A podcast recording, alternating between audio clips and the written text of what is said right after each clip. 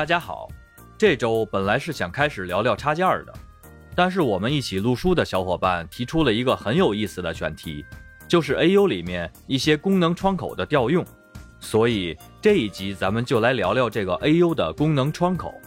另外，今天有个很开心的事情，我参与的第一本有声书今天终于杀青了，理论上下周二就可以在喜马拉雅上看到了，所以。今天这一集的片尾，我放个小彩蛋给大家，就当是大家一起来开心一下。言归正传，现在我们来看 AU 的界面。Adobe 的软件都有一个共通点，就是窗口是可以按照使用者的习惯任意组合的。我会把除了一定要打开的一些窗口之外，我习惯使用的一些功能窗口和大家一一介绍一下。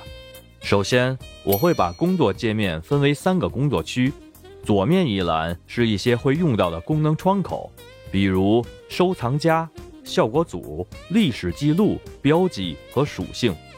这些窗口都是在录干音和做对轨后期的时候很常用的功能。中间是主要的音轨操作区域，我还会把默认横着摆放的音量电平给移动到编辑器旁边竖着放。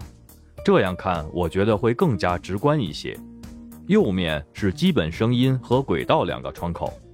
基本声音是可以很简单的对我们的音频做一些 AU 自带的效果调整，比如响度和混响等。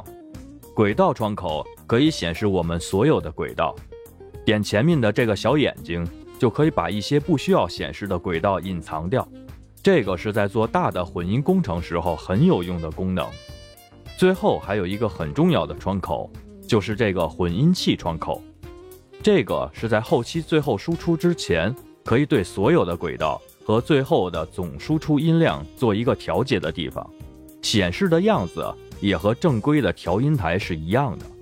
所有的这些功能窗口都可以在这个窗口菜单栏里面打开和关闭。打开后再调整每一个窗口的位置。另外。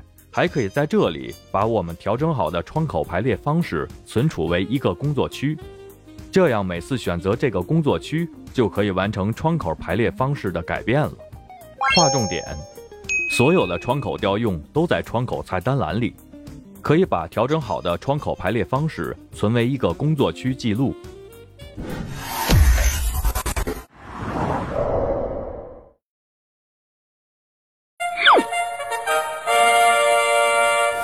上次聊完快捷键之后的第三天，无意中我发现了一个非常好用的快捷键，就是大键盘数字一左边的这个点的按键。在我们不需要任何额外功能的时候，例如我在做对轨工程的时候，点击一下这个按键，就可以只显示正在使用的这一个功能窗口，而把其他的功能窗口全部关闭。